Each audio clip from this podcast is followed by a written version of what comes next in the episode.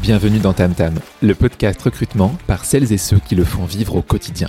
Des épisodes courts, concrets et activables avec des invités au top qui te livrent leurs expériences, méthodes et astuces, le tout pour te faire progresser en recrutement. Recruteuse tech, manager d'équipe, freelance ou encore CEO de boîte recrutement, je vais te faire découvrir des invités que tu ne connais pas encore ou pas assez. Quant à moi, je suis Léo, le créateur de ce podcast. Après 7 ans à recruter dans différentes boîtes et différents pays, j'ai créé Blendy pour aider les recruteuses et recruteurs à passer au niveau supérieur. Ce podcast, il est sponsorisé par Tim Tyler l'ATS qui m'a fait aimer les ATS. Team Tyler, c'est l'outil le plus complet pour gérer son recrutement de A à Z en mettant le paquet sur l'efficience, l'expérience candidat ou encore la marque employeur. En écoutant TamTam, tu débloques des avantages exclusifs si tu veux changer d'ATS. Tu retrouveras tout ça en description. Sans plus attendre, place à l'épisode du jour.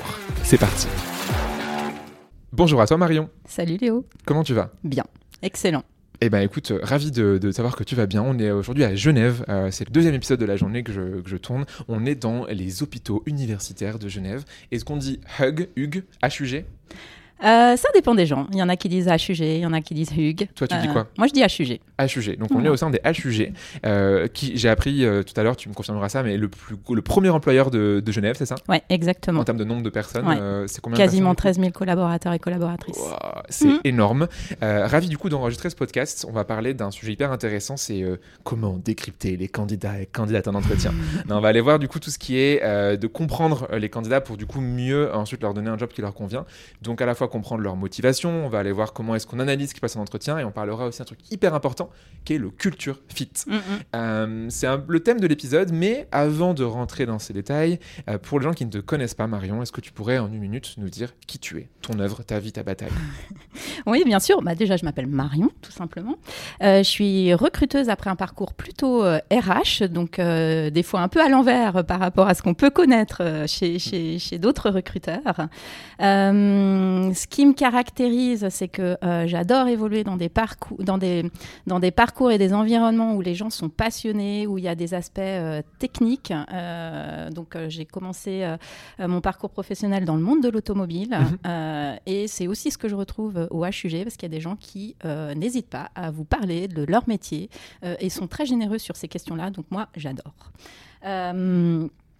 ce que je voulais dire aussi, c'est que euh, vraiment le recrutement, je suis tombée dans la marmite du recrutement. Franchement, quand j'ai commencé en RH, je voulais faire tout sauf du recrutement. Euh, un petit peu cette peur de porter un jugement sur, euh, sur les personnes et devoir décider un petit peu pour, pour leur vie. et puis je suis arrivée dedans, donc j'ai évolué dedans. Et maintenant, c'est vrai que ce côté finalement recrutement, évaluation, décryptage des, des, candidats pour bien les comprendre, mais aussi tout ce qu'il y a autour, parce que le recrutement, c'est loin d'être hmm. que les entretiens de recrutement. Euh, tout ça me passionne assez, puis je trouve que c'est assez infini en termes de, découverte. Je ne sais pas si j'ai tenu une minute, mais euh, voilà, c'est fait, dit. Du coup, 5 minutes 40. Non, un chouïa en dessus. Euh, écoute, merci pour cette intro. Et je te demandais aussi deux, petites questions qu'on fait à chaque début d'épisode, hmm. même trois. La première, c'est une chose que tu aimes dans la vie. Ouais, ce que j'adore j'adore dans la vie, ce que j'adore dans la vie, c'est vraiment euh, débattre, c'est-à-dire mettre les idées sur la table, euh, écouter euh, les idées des autres et puis finalement faire évoluer les, les, enfin, mes, propres, mes propres conceptions mhm. et, et, et, ça finalement de manière assez directe. je crois que c'est ce que c'est, ce que je préfère donc à pratiquer sans modération avec les collègues, avec la famille. Je trouve que c'est, assez mhm. passionnant aussi de faire ça avec les nouvelles générations. voilà, je suis je suis aussi maman de deux ans enfants, donc ça, ça, me, ça me nourrit au quotidien. Euh, ce que j'aime peut-être moins faire, c'est courir derrière le temps, et ça, c'est vraiment, vraiment euh, un challenge de tous les jours dans nos vies de recruteurs. C'est vraiment de pouvoir euh, maximiser le temps de qualité qu'on peut avoir avec les candidats, et donc d'automatiser certaines autres choses. Mmh. Et je trouve que ça, c'est un défi qui est quand même pas toujours, pas toujours si simple à relever pour avoir une, une, démarche, une démarche qualitative. Après, heureusement, maintenant, on est aidé par plein d'outils qui permettent d'automatiser. Mm. Euh, coucou ChatGPT notamment euh, très récemment, mais tous les Make, Zapier et autres ATS qui font ça très bien.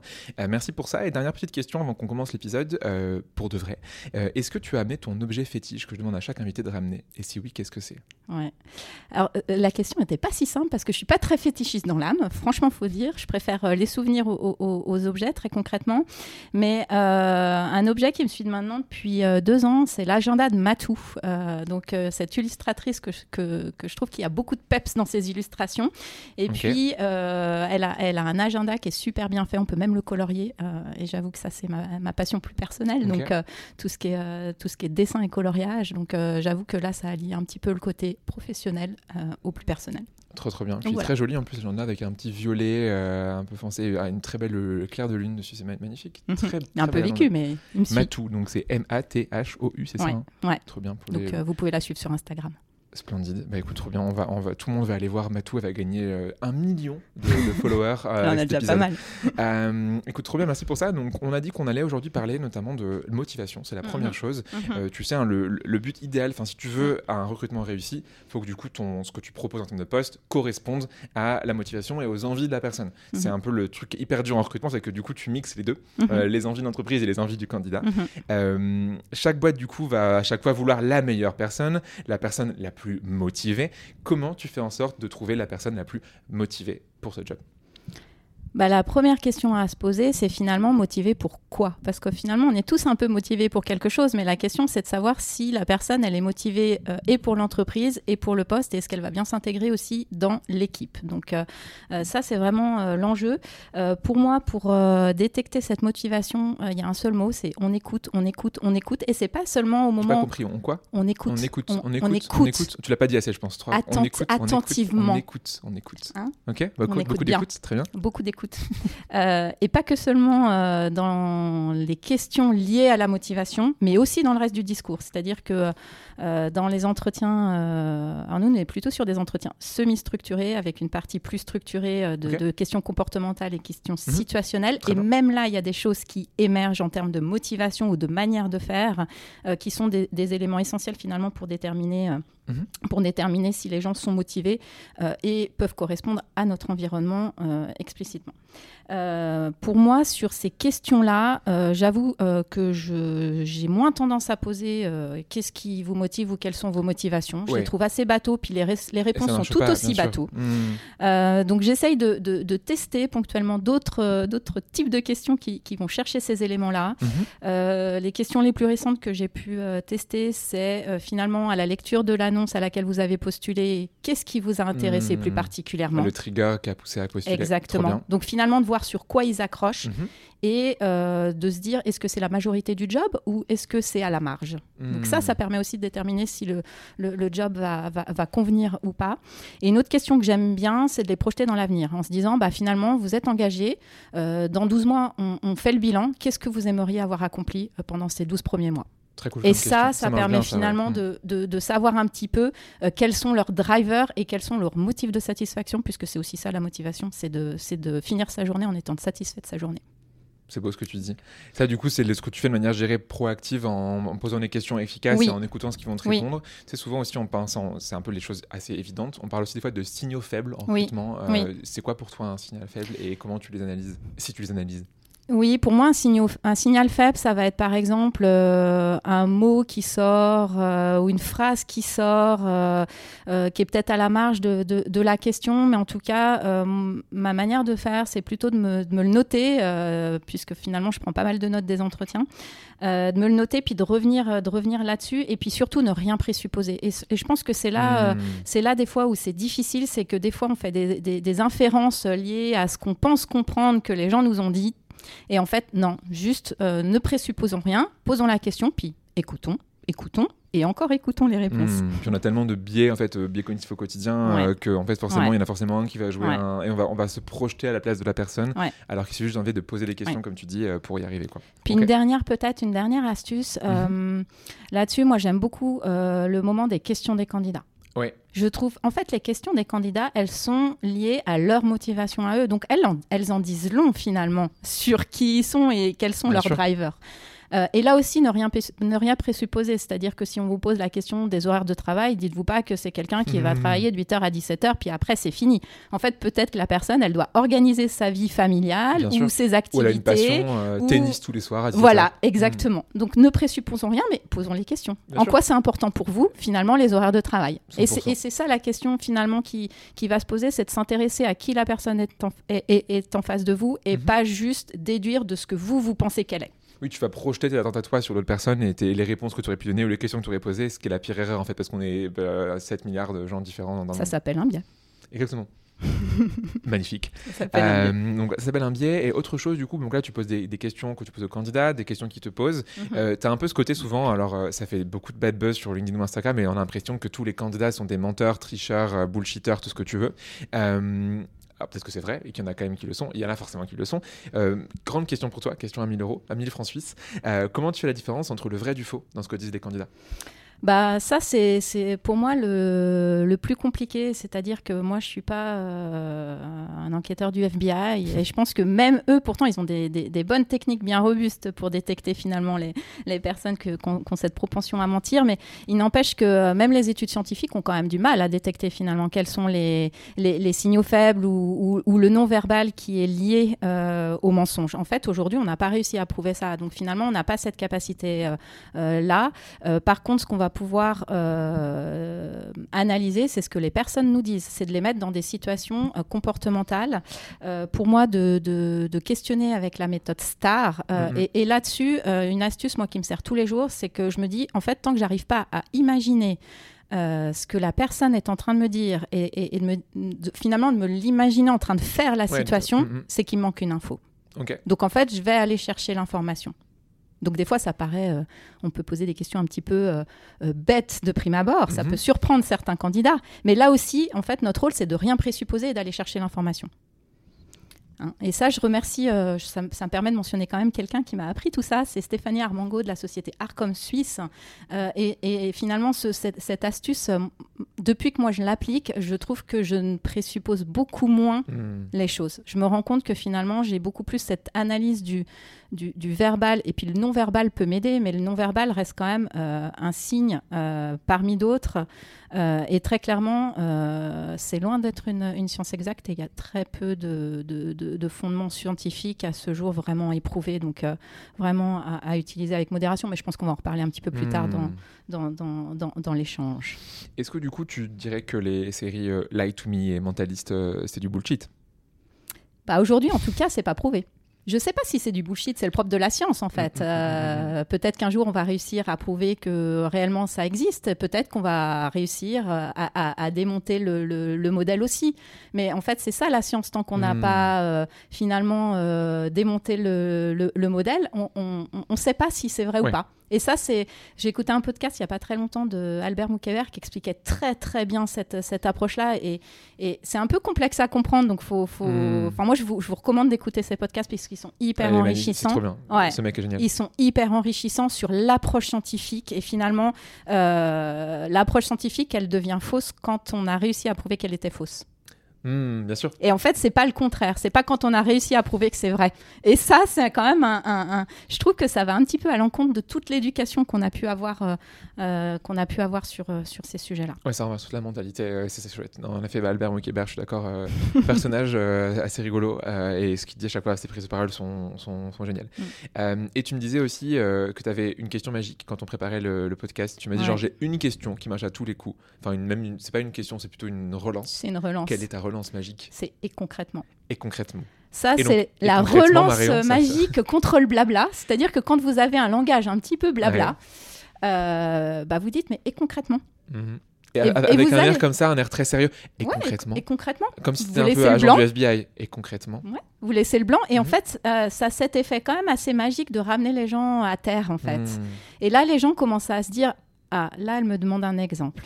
Donc vous avez même plus besoin d'expliquer, euh, citez-moi un exemple, ou hmm. est-ce que vous pourriez illustrer. Le juste, et concrètement, c'est assez magique. Et concrètement. Mm. Du coup, je vais te le poser à peu près 14 fois, je pense, pendant le reste de l'épisode. Comme ça, ça me permettra d'éviter le langage blabla et puis rester à terre. Exactement.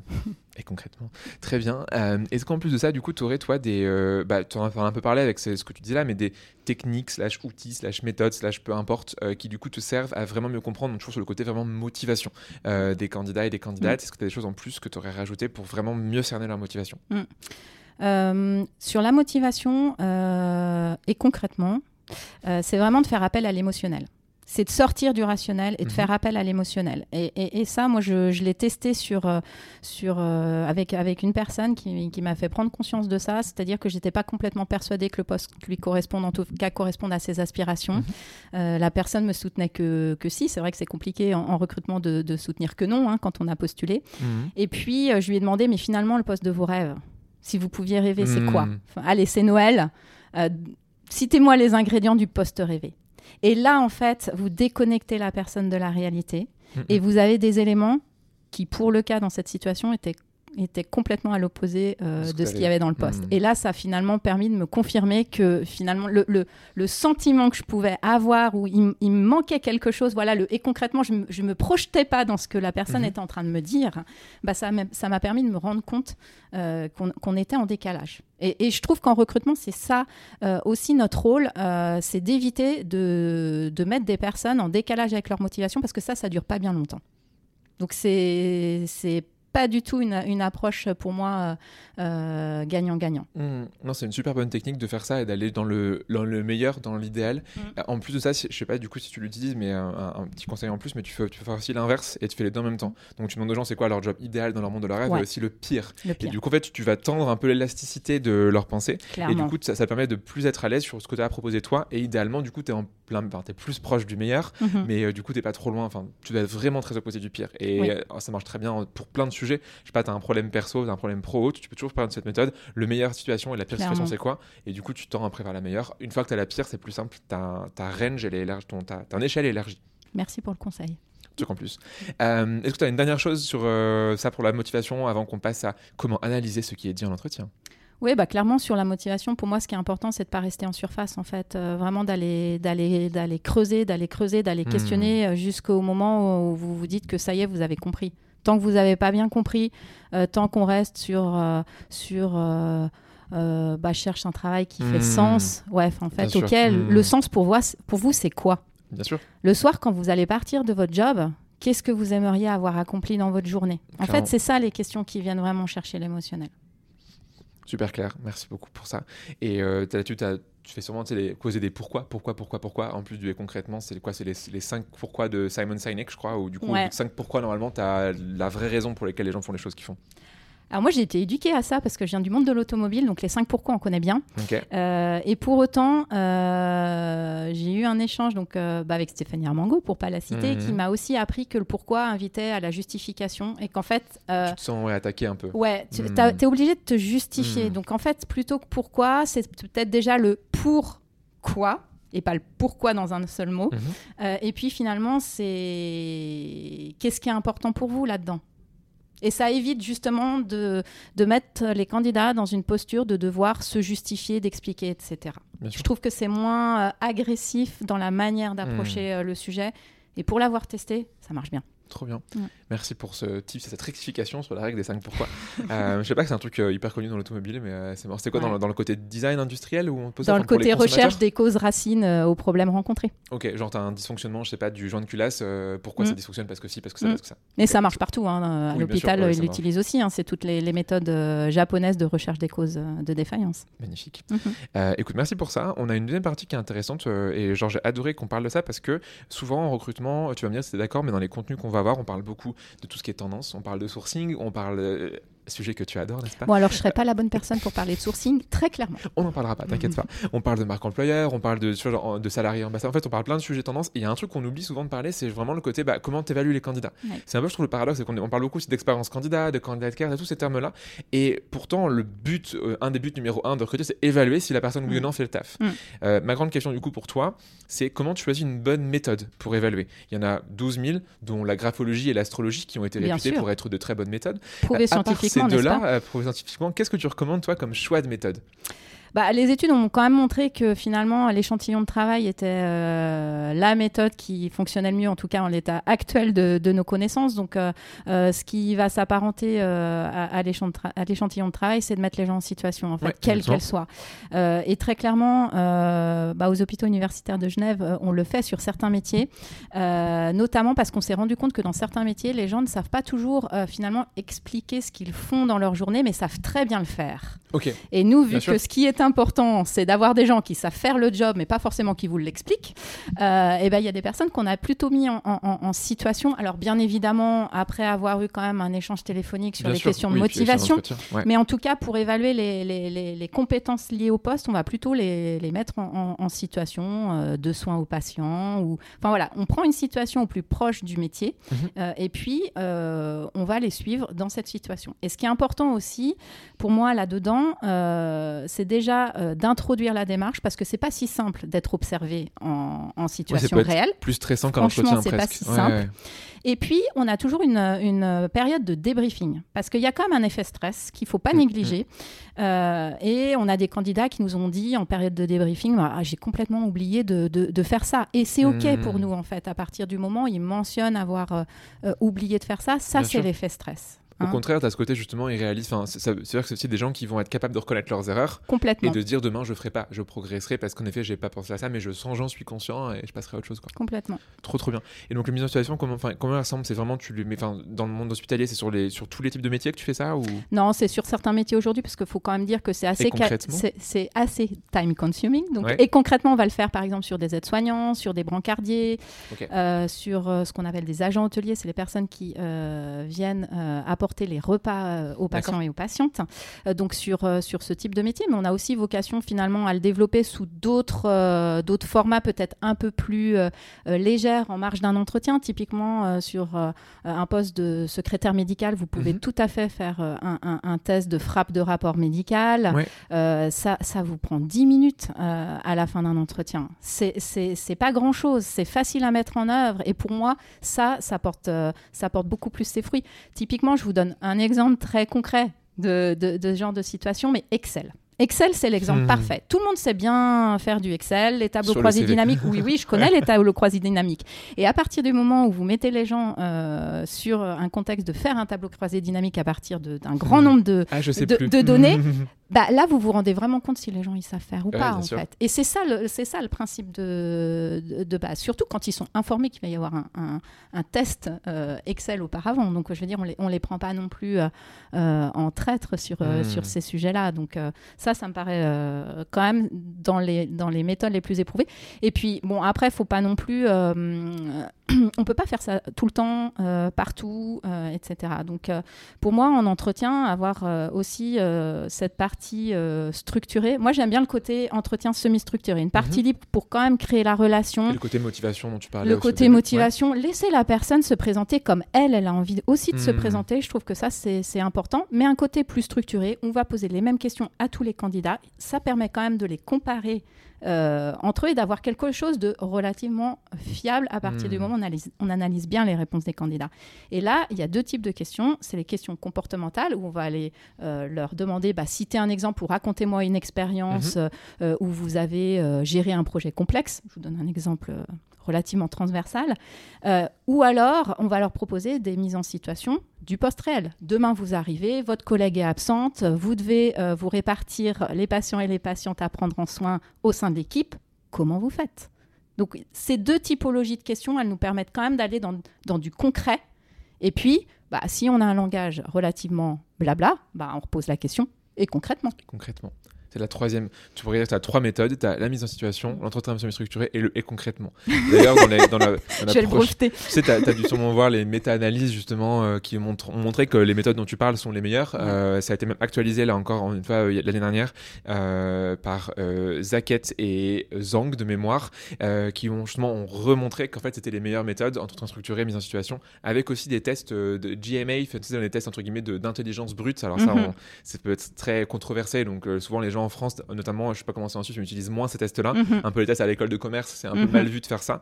Mais du coup, en effet, si tu fais ça, ça marche très bien. Et quand tu combines les deux, c'est là où tu maximises tes chances de faire un bon recrutement. Donc, quand tu combines en effet ta mise en situation et ton entretien sur structuré, plus et concrètement en mode cerise sur le gâteau, normalement, tu devrais être bien. Ouais, si tu écoutes bien les candidats. Exactement. Et, que tu repères les signaux faibles. Et que tu arrives à mixer tout ça euh, dans, dans, dans, un, petit, dans un petit fait tout, et ensuite, tu en sors justement euh, une, un candidat de qualité. Euh, là-dessus, souvent, un truc qui marche pas dans l'entretien structuré, c'est que souvent les gens, ils ont beaucoup réfléchi aux questions mais pas assez aux réponses. Euh, et en gros, ils savent pas ce qui est une bonne ou mauvaise réponse, ils vont dire ouais ouais, c'était plutôt bien et c'est leur biais qui vont décider si oui ou non c'est une bonne ou mauvaise réponse. Comment tu fais toi Marion à ton niveau pour euh, évaluer ce qui est une bonne et d'une mauvaise voire une moyenne réponse? Bah, c'est clair qu'à une même question, en fait, euh, dans l'absolu, il n'y a pas de bonne ou mauvaise réponse, en fait. le, par contre, dans le, dans le contexte, là, on recrute pour un poste. Donc, en fait, c'est important de savoir quels sont les critères de mhm. recrutement qu'on a et finalement, quel comportement veut euh, que la personne euh, puisse mobiliser dans, dans, son job futur. Et ça, c'est ça qui va nous déterminer si finalement, je prends un exemple, mais le type de collaboration va correspondre à ce job précisément. Parce que la mhm. collaboration, euh, c'est un mot vraiment euh, global, un petit peu fourre-tout, où on peut y mettre tout et n'importe quoi. En tout cas, on peut y mettre des représentations très différentes d'une personne à l'autre. Donc euh, l'important là, c'est de bien savoir finalement la collaboration, ça ressemble à quoi? C'est quoi concrètement? Hmm. Et là aussi, on va pouvoir poser ça comme question au manager, mais vous attendez quoi?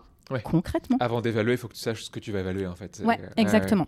Donc euh, ça, c'est euh, le, c'est la partie, euh, pour moi, la, plus structurante de, l'entretien, de savoir finalement quels sont les critères et ce dont ce qu'on a besoin pour mhm, pouvoir mhm. évaluer les candidats. et puis aussi, plus ça va, plus je me dis que d'être aligné sur la vision du job, sur l'évolution du rôle, sur on va dire, le cadre d'action, en tout cas, moi, ce que j'appelle un peu les valeurs, euh, avoir un certain socle commun, langage commun, valeurs partagées. Euh, alors, ça peut paraître peut-être un petit peu blabla comme ça, mais en tout cas, c'est partager une manière de faire un métier. Mhm. Euh, le reste, on va réussir à s'adapter s'il y, y, a un bon mindset dans une équipe. Oui, tu rejoins un, mi-chemin, quoi. Complètement. Et pour moi, avoir de bonnes soft skills, avoir des motivations, euh, l'équation, c'est soft skills plus motivation égale future hard skills. Quoi. Donc comme ça, ça permet quand même de, développer euh, hmm. de, nouvelles compétences et notamment dans nos, dans nos environnements en fait qui évoluent de plus en plus vite. Enfin, en fait, on ne sait même pas de quoi sera fait notre monde dans deux ans en fait. Donc euh, donc c'est là où finalement on peut pas non plus se baser que sur euh, les hard skills. 100%. Mmh, et par rapport à ça, tu as un, terme que beaucoup de boîtes utilisent et peu arrivent à bien les évaluer. je suis curieux de voir comment toi tu le fais, c'est le potentiel. Mmh. Euh, on te dit souvent qu'il mieux prendre quelqu'un qui a le potentiel de faire les choses que quelqu'un qui sait déjà les faire, parce que quelqu'un qui a le potentiel va se développer avec toi et va être beaucoup plus fidèle à l'entreprise. Est-ce que tu, toi, tu évalues le potentiel d'une manière ou d'une autre ou pas forcément? Ou c'est lié un peu aux soft skills? Comment tu fais ça? Euh, alors moi, je l'ai beaucoup fait euh, dans, dans, ma première expérience dans le monde de l'automobile mhm. parce qu'on recrutait, euh, on va dire, pas mal de jeunes diplômés, juniors qui allaient évoluer finalement. Donc ça, c'était assez central au sein de nos processus de, de, recrutement. Donc là, oui, on les questionnait sur la manière dont ils pensaient mhm. évoluer, et puis finalement le côté, est-ce qu'ils sont assez structurés, est-ce qu'ils correspondent à notre mindset? Enfin voilà, le, culture fit dont on reparlera peut-être un petit peu plus tard. Euh, aujourd'hui, on va plutôt être sur des démarches de est-ce qu'ils sont capables d'apprendre, puisque en fait au HUG, on a aussi pas mal de, d'approches euh, euh, académiques, de spécialisation. On est dans un monde quand même qui est très normé. Hein. Enfin, je veux dire, ne devient pas médecin qui veut, ne devient pas infirmier qui veut. Potentiel en chirurgie, je ne ferai pas chirurgie voilà. opérée par quelqu'un qui a juste le potentiel. Quoi. Exactement, mais il hmm. s'entraîne, il s'entraîne beaucoup. Il s'entraîne beaucoup. Bien sûr, 100%. et puis, ouais. Donc, donc, donc, comment détecter le potentiel? Pour moi, c'est aussi euh, l'envie et la curiosité, en fait. Hmm. C'est finalement avoir ce mindset de bah, qu'est-ce que vous avez appris dernièrement et comment vous l'avez appris. Et voir comment ils vont progresser, pour, comment ils ont progressé dans le passé pour voir comment est-ce qu'ils ont, tu les projettes après dans le futur. Oui, complètement. Trop intéressant. Mm, mm. Euh, tu parlais du culture fit, on va revenir juste après. Avant ça, j'ai une dernière question pour toi. Euh, c'est souvent un débat sur l'évaluation. Mm-hmm. Tu as un peu de deux écoles. Tu as les gens qui disent qu'il faut que tu compares les candidats entre eux, mm-hmm. d'autres qui disent qu'il faut les évaluer à chaque fois individuellement, justement, et c'est ce que prône la méthode entre structurée classique. Euh, quelle est ta, toi, ta doctrine à toi? Est-ce que du coup, toi, tu compares les candidats entre eux ou est-ce que tu les compares tous de manière indépendante les uns des autres? Alors, je les... Euh, je les évalue euh, individuellement, mais à un moment donné, quand on doit faire un choix, on compare forcément euh, les personnes entre elles. Enfin, ça me paraît Je pense que là, je serais une menteuse si je disais que je compare pas les candidats entre Ouais, eux, parce que quand on fait le choix, finalement, on, on prend le meilleur candidat, enfin le meilleur fit entre le poste euh, euh, et le candidat. Donc là, à un moment donné, quand on prend cette décision, bah forcément, on compare les gens entre eux, quoi. Hmm. Par contre, sur, euh, sur l'évaluation individuelle, oui, on va faire cette évaluation individuelle sur la base des critères de recrutement qu'on aura définis et qui sont essentiels sur, sur, sur le poste. Et après, c'est notre base de comparaison, en fait. J'ai envie de dire euh, évaluation individuelle, euh, comparaison rationnelle. C'est très beau. Puis un petit euh, côté de, ouais. de fit émotionnel pour que ça se passe bien dans l'équipe. Tu fais une magnifique conclusion vers euh, le sujet du fit. Euh, tu as- tu as fait exprès? Même pas. Même pas. même pas. Léo, même pas. Euh, du coup, ouais, en dernière partie, je pense qu'il est hyper importante, c'est de parler du coup du fameux culture fit. Euh, alors, ça parle beaucoup dans le monde des startups. Euh, tout le Mm. monde en parle. C'est genre souvent même quelque chose qui est utilisé d'ailleurs de la mauvaise manière pour pas avoir des gens qui sont trop différents de nous. Tu comprends Ça serait un peu dommage. Donc, la grande question sur le culture fit, c'est d'abord ta définition à toi, parce que chaque personne qui utilise ce terme va avoir une définition et une pratique différente. Et après le reste, on en parlera. Mais donc, première question, c'est quoi pour toi le culture fit? Alors pour moi, c'est déjà quoi pour moi la culture Euh, La culture, c'est un ensemble de rituels, de manières de faire, de valeurs partagées, enfin un langage commun. Ça peut être euh, euh, une manière vestimentaire, enfin une, une manière de, de, de- de s'habiller au Les quotidien. chaussures, tu parlais tout à l'heure des Ouais, je chaussures. parlais des chaussures. Je disais à Léo avant, avant l'interview que quand j'étais plus jeune, je regardais les chaussures puis je me faisais une idée sur, euh, sur les gens à partir de leurs chaussures. Complètement fou, hein, complètement biaisé en fait. Pas du tout scientifique comme, euh, comme approche. Euh, heureusement, j'ai arrêté. Je me suis rendu compte maintenant, je regarde plus les chaussures. Euh, j'écoute les candidats. J'écoute, j'écoute, j'écoute. hein. Tu vois, ça me Et permet de... concrètement aussi. Ouais, et le concrètement. Euh, donc vraiment, euh, pour moi, enfin la culture, c'est ça. Euh, Donc finalement, le culture fit, c'est quand même d'avoir cette vision, cette ces valeurs et ce langage commun. Après, le reste de la personnalité, pour moi, c'est ce qui fait la diversité en fait. Et on peut être très différent et faire le même métier. Et c'est ça Bien qui sûr. Fait la richesse et la variété euh, des idées et des approches qu'on peut avoir. Euh, et, et- et de toute façon, ça a été un petit peu euh, prouvé. Enfin, j'ai pas les références Hmm. très concrètes, mais peut-être que tu les as toi. Mais que de toute façon, plus une, une équipe est diverse et, et finalement plus c'est productif. Ouais, euh, productive, créative et Exactement. a plus de CA. T'as notamment Exactement. McKinsey qui a fait un rapport là-dessus et je pense qu'on pourrait pas dire que c'est la fin. C'est pas forcément la boîte la plus bobo bisounours que tu pourrais avoir McKinsey. Donc en effet, si Mhm. elle me dit ça, mais t'en as plusieurs d'autres qui ont confirmé. Euh. Exactement. J'ai plus les stats exactes, mais euh, Ouais. c'est énorme. C'est énorme. Donc euh, après, bah voilà, il y, a des- y a des entreprises qui ont des cultures Mhm. peut-être plus fortes que d'autres. Alors même si fort, c'est compliqué à dire, mais en tout cas peut-être plus Présente ouais, dans le quotidien. internalisé. euh, puis finalement, là, il va y avoir ce côté biais qui va intervenir. C'est-à-dire que la, la culture est tellement internalisée dans les personnes qui recrutent qu'ils vont recruter des, des- des gens finalement assez naturellement, sans trop y réfléchir, Mhm, qui ont la même culture qu'eux.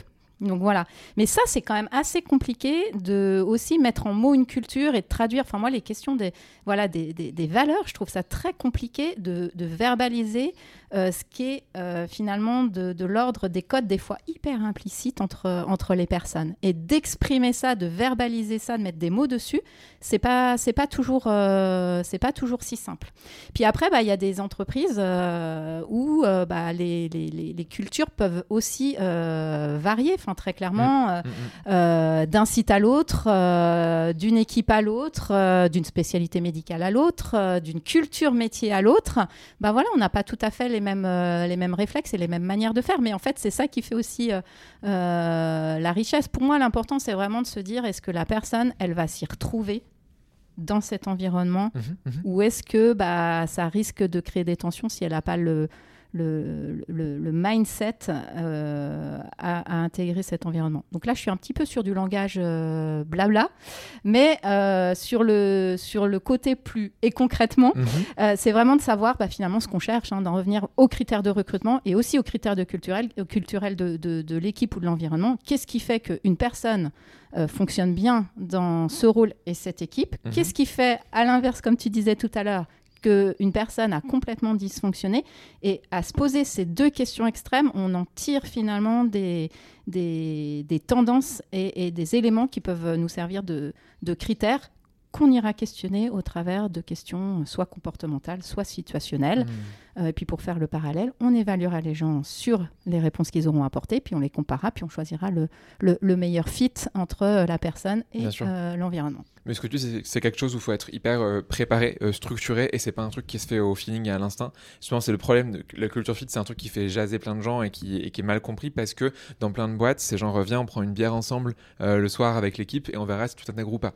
Ce qui, alors, il y a X raisons pour lesquelles c'est pas une bonne chose. les gens qui voient pas d'alcool, pour des questions personnelles ou religieuses, le fait des gens qui le tard à 18h, 18h30, ça a une vie de famille, bah du coup, t'as peut-être pas envie etc., etc. Et du coup, c'est basé sur juste du blabla. Est-ce que tu es capable de parler du dernier match de Coupe du Monde de rugby et est-ce que du coup tu as une bonne opinion? Est-ce que tu pas la bonne équipe Tu vois, ça c'est pas cool. Euh, et donc ce que tu dis, c'est pas cool sauf si ça fait partie de la culture de l'entreprise. Mais du coup, c'est une culture qui laisse à désirer.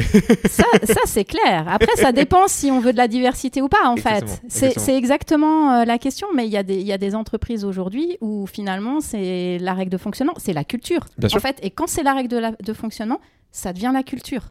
Donc, euh, je veux dire, euh, oui, on peut, on, peut questionner, mais euh, à un moment donné, ça servira à rien de recruter quelqu'un si après on impose ça et qu'on n'est pas capable d'avoir l'ouverture que la personne, pour des raisons familiales ou de tennis à 17h tous les soirs, elle vient pas au barbecue du mardi soir. Donc, ça, c'est vraiment, pour moi, ce côté euh, personnalisation aussi de, l'expérience euh, collaborateur ou collaboratrice. Enfin, on, doit pouvoir avoir un certain socle commun, mais on doit pouvoir aussi avoir une, certaine euh, liberté et une certaine diversité hmm. d'approche. Moi, je suis plutôt partisane de, ça, mais après, chaque entreprise fait, euh, fait son choix. Quoi. Si tu faire un culture fit autour d'une bière, euh, c'est leur problème. On n'ira pas les empêcher.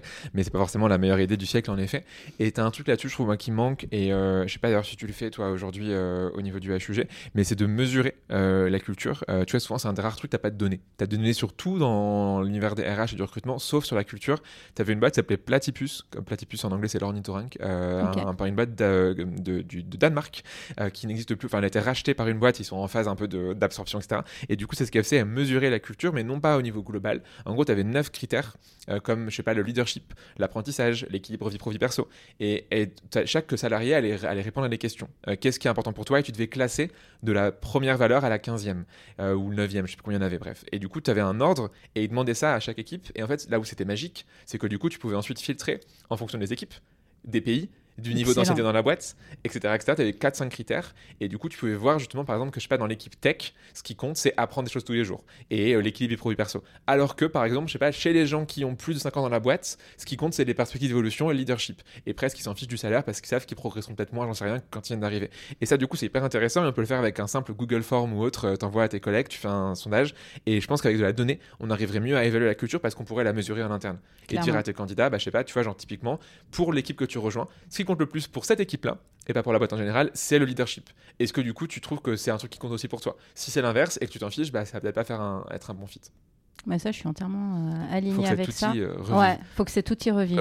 exactement. euh, la chose que je voulais te poser, c'est tu as travaillé dans plusieurs boîtes différentes. C'est quoi le point commun de toutes les cultures dans lesquelles tu as bossé Et inversement, les différences des cultures dans lesquelles tu as bossé? Bah, Le point commun, c'est euh, le travail d'équipe. Ça, c'est vraiment, allez, c'est le mot valise, c'est le mot fourre-tout. teamwork. Euh, ouais, le teamwork. Et puis après, il va y avoir, euh, bah, comme on disait tout à l'heure, bah, finalement, euh, le travail d'équipe. dans cette équipe, ça correspond à quoi concrètement hmm. Comment ça se matérialise concrètement est-ce que c'est, j'en sais rien, un café tous les matins où on fait le point Est-ce que c'est finalement on a des réunions très professionnelles et ça s'arrête là Est-ce que c'est euh, j'en sais rien, euh, on, met les idées sur la table et on les partage. Et ça, c'est, ça, ça, peut être euh, très différent hmm. d'une société à l'autre, mais aussi il peut y avoir des microcultures, c'est-à-dire qu'on peut incarner ce travail d'équipe de manière différente tout en étant aligné sur, sur un certain nombre de, de, socles communs dans, dans, le travail d'équipe. Donc ça, je trouve que d'une entreprise à l'autre, enfin moi j'ai travaillé dans deux structures principalement, où le travail d'équipe n'était pas forcément vraiment incarné de la même manière. Donc, typiquement, dans l'automobile, c'était vraiment bah, travailler tous ensemble pour résoudre le problème au, plus tôt lorsqu'il survient, puis trouver une solution sans remonter à votre, à votre manager mmh. la problématique. Vous avez les compétences au premier niveau pour, pour résoudre. à l'hôpital, ça va être plutôt, bah voilà, vous avez un patient, vous avez différentes compétences médicales, soignantes, médico-soignantes, administratives. Bah, comment vous allez travailler aujourd'hui pour trouver la solution, mais si possible, vous allez aussi la faire valider avec votre hiérarchie pour avoir une mmh. transversalité aussi entre les équipes. Donc ça, c'est aussi des, petites variations, mais qui font que le travail d'équipe n'a pas, tout, pas tout à fait la même coloration d'une société à l'autre. Je ne sais pas si j'étais suffisamment concrète sur l'exemple. Ah, c'est très clair. Bon derrière le même terme, en fait, en fonction des boîtes et des cultures, et même de chaque équipe, je pense que tu fais la même chose. Je sais pas, tu prends le même travail d'équipe au sein de allez, 10 départements du HUG, tu n'auras pas les mêmes réponses sur ce que ça veut dire en termes de définition. Clairement. Et ça, c'est ouf quand on y parle. Mais c'est normal, c'est propre au type de job, c'est propre aux sous-cultures de chaque, de chaque service. Donc c'est normal. Est-ce que tu as une dernière chose à nous dire sur le culture fit avant de conclure cet épisode avec, euh, je crois que tu avais dit à la fin, tu voulais faire euh, des, des reminders sur les cinq règles principales qui résumaient l'épisode. Avant ça, est-ce que tu as quelque chose à rajouter sur le culture fit? Euh, ouais, pour moi, en fait, le, vraiment le culture fit, c'est euh, ce parallèle euh, aussi avec euh, une équipe sportive. C'est chacun doit trouver sa place, en fait, et on n'a pas tous hmm. la même place euh, à jouer à jouer dans une équipe. Donc, bon, moi, j'ai fait pendant longtemps du, du basket étant plus jeune, et voilà, quand on a un rôle de meneur, un rôle d'ailier ou un rôle de pivot, clairement, c'est pas les mêmes caractéristiques physiques et corporelles, et puis c'est pas la même attitude. C'est pas le même jeu, tu pourrais presque dire. Tu c'est pas le même jeu. non, non, hmm. non, tu joues pas pareil, en hmm. fait. Mais n'empêche que le but est le même, c'est de marquer des paniers puis de gagner le match. Donc en fait, c'est un petit peu ça le culture fit, c'est de s'entendre sur euh, le fait de marquer des paniers et gagner le match, puis mhm. après bien se répartir euh, euh, les rôles selon bah, les forces de chacun en fait. Et pour moi, c'est ce mélange qui est pas toujours si simple à trouver